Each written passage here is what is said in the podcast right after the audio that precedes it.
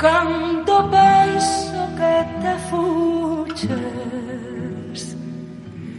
Negra sombra que me sombras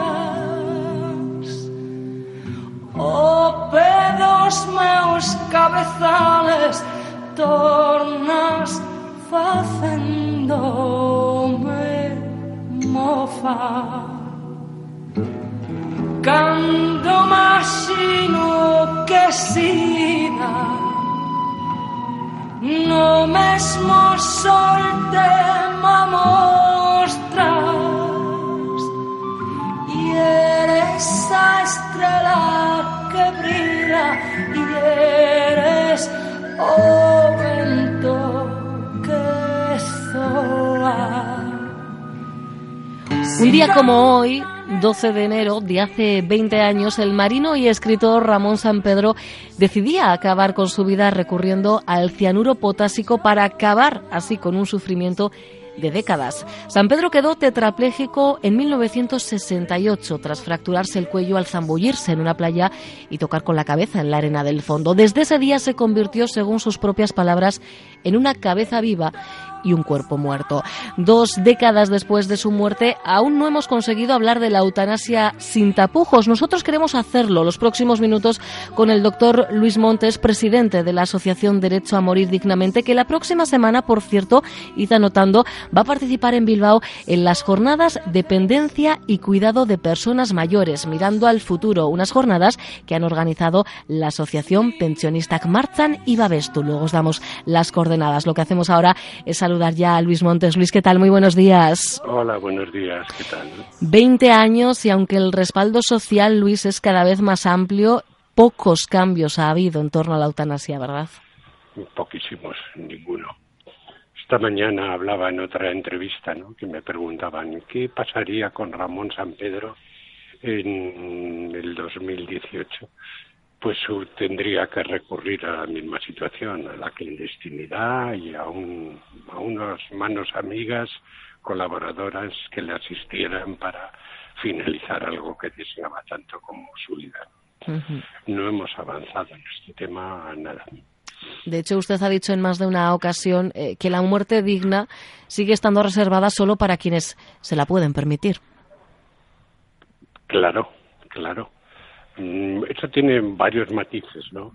Eh, económicamente, si puedes, puedes trasladarte a cualquier clínica de las que hay en Suiza, o mm, si estás relacionado, pues siempre hay esa mano amiga que tienes tu primo anestesista, tu amigo médico que te procura los medios y además que te asesora. ¿no? Pero eso no lo tenemos la mayoría de los ciudadanos. ¿no? Por eso la necesidad de un cambio del ordenamiento jurídico que asegure las suficientes garantías para una buena muerte. ¿no? ¿Y qué opina usted, eh, Luis, ante eh, esos profesionales eh, que siguen diciendo a día que, de hoy que inciden en que la clave no está en la eutanasia, que está en los eh, cuidados paliativos, en que para ayudar a bien morir no es necesaria la eutanasia? Bueno, la eutanasia para los cuidados paliativos es una herramienta más, ¿no? La eutanasia no lo deciden los médicos, lo deciden los ciudadanos. ¿no? Lo deciden aquellos eh, ciudadanos que consideran que su vida no es digna de vivirse, que su, su, su sufrimiento ya es insoportable y por lo tanto la eutanasia para los cuidados paliativos tiene que ser una herramienta más. ¿no? Sobre todo si creemos, como se debe querer, como una buena eh, bueno, fin médico en la autonomía y en la decisión personal. Y desde luego para el resto de ciudadanos que así lo creen, el sufrimiento es del que lo padece. Hablar del sufrimiento ajeno es, es muy fácil, ¿no? Entonces, bueno, es el respeto, la autonomía, la toma de decisiones, el protagonismo de los ciudadanos. Uh -huh. Y considero sobre la pregunta que eutanasia y cuidados paliativos deben de ir agarraditos de la mano, uh -huh. juntos. De la mano que no quiere decir que una cosa descarte a la otra, ¿no? Claro, por supuesto. Pero quien decide eutanasia es el ciudadano. ¿eh? Uh -huh. Es decir, puedo estar en, con unos cuidados paliativos y llegar un momento en que bueno, decido protagonizar el final de mi vida. ¿eh? Y los cuidados paliativos, un médico de confianza que me está llevando, pues debía asegurarme que, eso es posible ¿no? y que eso va a ser así. Entonces, no que por estar en cuidados paliativos mm, sea como, como el antídoto de la eutanasia, ¿no? sino una herramienta más de los cuidados. Habla Luis Montes de protagonizar el final de, la vida de, uno, de la vida de una. Y a través del mensaje de WhatsApp 688-854-852 nos escribe un oyente y dice, yo tengo testamento vital. Es algo similar. Bueno, la cuestión es que una cosa es tener testamento vital y otra que se cumpla ¿no? en el momento eh, indicado, Luis. Hombre, el testamento vital es, eh, vivimos en una sociedad contractual, nos recibimos por el contrato, ¿no? Pues el tuyo es el contrato del móvil, el contrato de alquiler, el contrato de, de, de la compra del coche. El testamento vital es un contrato que se hace con la administración y es norma de obligado cumplimiento. Además, eh, bueno, el testamento vital entra en función cuando yo no puedo decidir, mientras yo estoy competente y decido no me hace falta un testamento vital. Entonces el testamento vital entra cuando yo no puedo tomar decisiones por la circunstancia clínica en que esté. Y un derecho del testamento vital es nombrar un representante.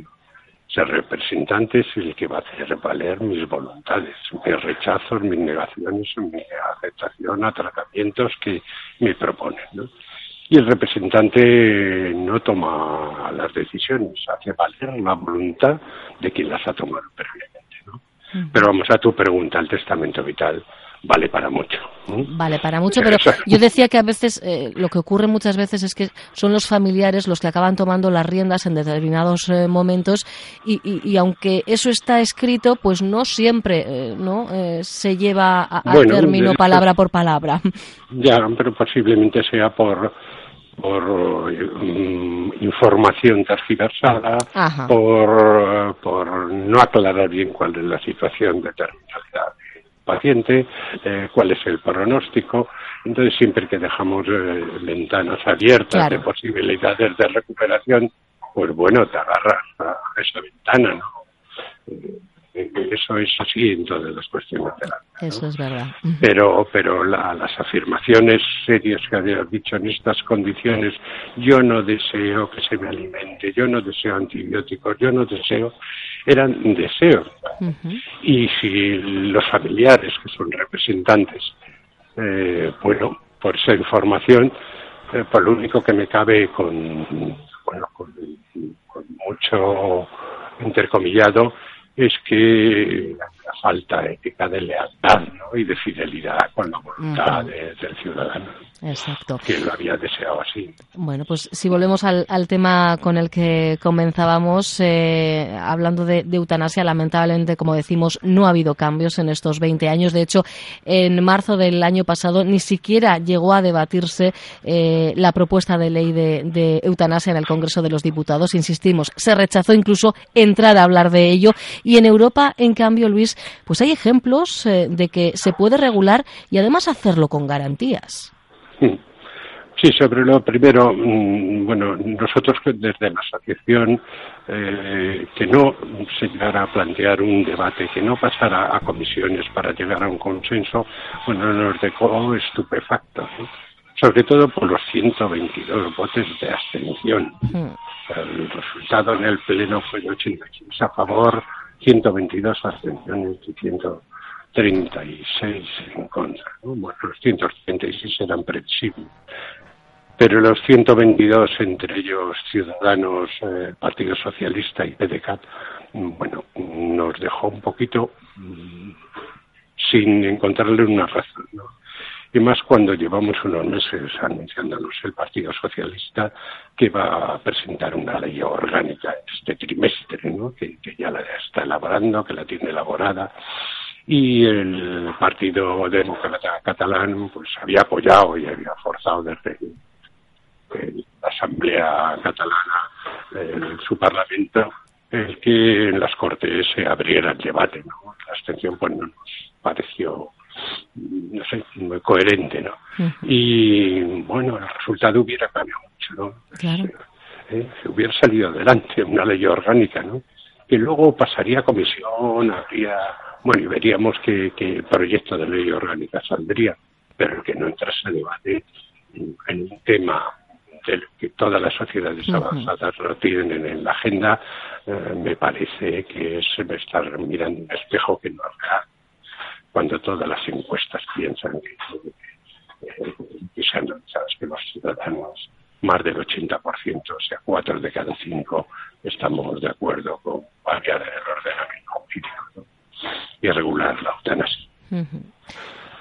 Pues efectivamente ahí está, por un lado, la sociedad y el resto, eh, muchas veces lo solemos decir, que, la sociedad va por delante en muchas cuestiones y esta es una más de, ellas. Estamos como 20 o 25 pueblos por delante. Como 20 o 25 pueblos, efectivamente. Estos son más de dos o tres pueblos, que solemos decir coloquialmente, efectivamente.